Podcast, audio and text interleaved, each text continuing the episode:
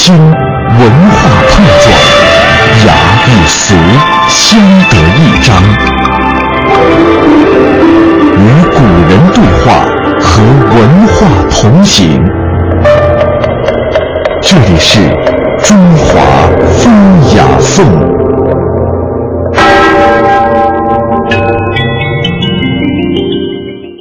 结庐在人境，而无车马喧。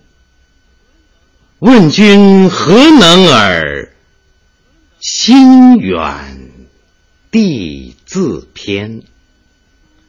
采菊东篱下，悠然见南山。山气日夕佳，飞鸟相与还。此中有真意，欲辨已忘言。这首诗词淡意远。那么这首诗呢，就是近代诗人陶渊明的作品《饮酒起舞》。刚刚为大家朗诵的是著名的播音艺术家方明老师。那这首诗呢，是表现了陶渊明高洁傲然的道德情操和安贫乐道的生活情趣。其实提到了菊，就不得不说陶渊明和菊的关系。那把房屋建在人群居住的地方，是这首歌，呃，这首诗的一个意思的主旨。那同时呢，他还写到了这样的意思，呃，虽然在人群聚居的地方，却没有世俗往来的喧嚣。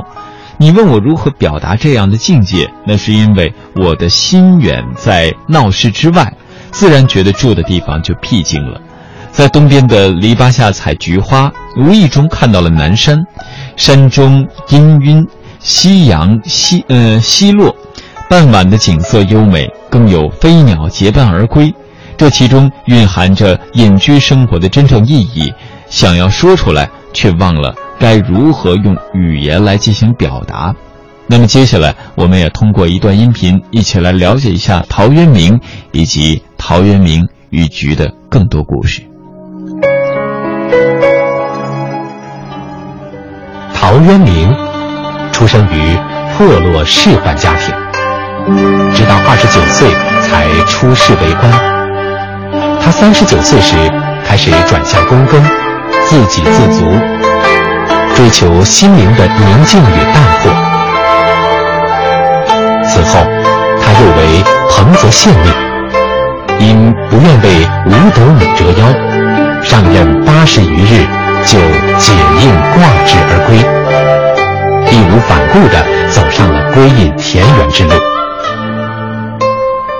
先生嗜酒，饮必醉，原名爱菊，宅边遍植菊花。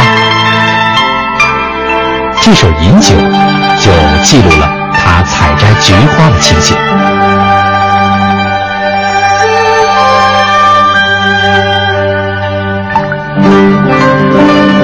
结庐在人境，而无车马喧。问君何能尔？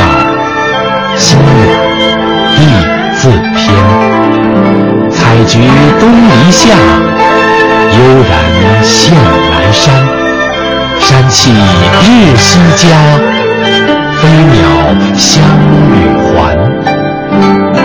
此中有真意，欲辨已忘言。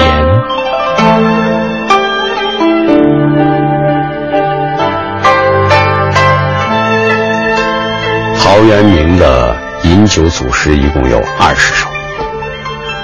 这组诗并不是酒后潜心之作，而是诗人借酒为题，写出对现实的不满和对田园生活的喜爱。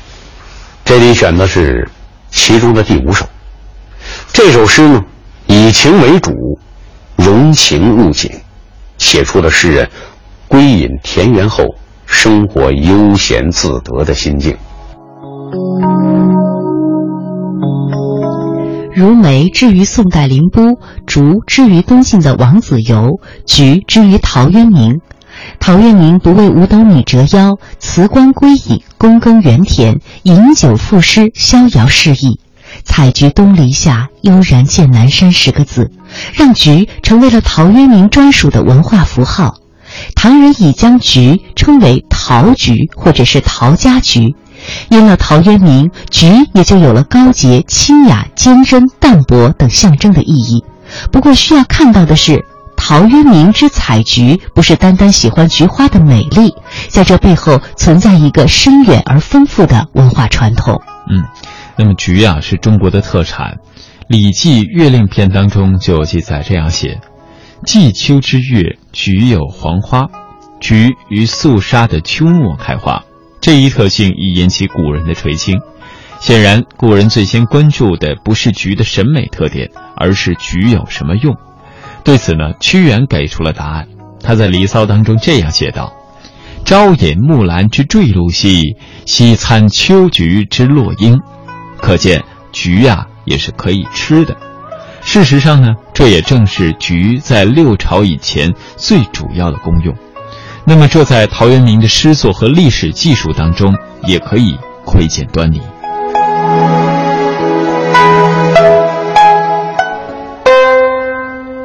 近代，菊花入酒已是十分普遍。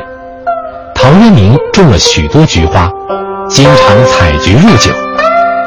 他的另一首饮酒诗写道：“秋菊有佳色，异露多其英。泛此无忧物，有我一世情。”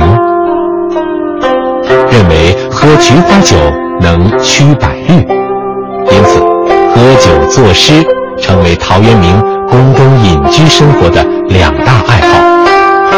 因为贫穷，有时没有酒喝，陶渊明就光吃菊花解馋。《九日闲居》的诗序中就自序：“余闲居，爱重酒之名，秋菊盈园，而持劳于游，空服酒华，寄怀于言。酒华，醇酒之花，即菊花。”史书《宋书·隐逸传》还记载了陶渊明九月九日而无酒，在菊丛中久坐，是指江州刺史王弘派人送酒来，他即便就酌，醉而后归的故事。采菊东篱下，悠然见南山。这两句。以客观景物的描写，衬托出诗人的闲适心情，悠然和现都用得很妙，说明诗人所见所感，非有意寻求，而是不期而遇，是无意中的偶见。南山的美景正好与采菊时悠然自得的心境相映衬，合成物我两忘的。无我之境。陶渊明爱菊，与众不同之处在于他不单看到菊花的药用和观赏价值，还注意到了菊花的审美价值，并赋予其人格的意义。就这样，渊明之于菊花便显得特立独行、高标立世；菊花之于渊明，便也。名声大振。陶渊明后的几百年时间里，很少有人像他那样喜爱菊花。北宋的周敦颐在《爱莲说》中写道：“晋陶渊明独爱菊，自李唐来，世人皆爱牡丹。余谓菊，花之隐逸者也；牡丹。”花之富贵者也。一菊之爱，陶后鲜有。富贵牡丹的唐王室奢华过度，难以为继。这时，一个屡试不第的书生，一个英雄诗人出场了。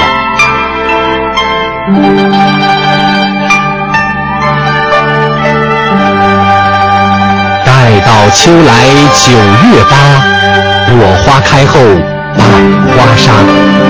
冲天香阵透长安，满城尽带黄金甲。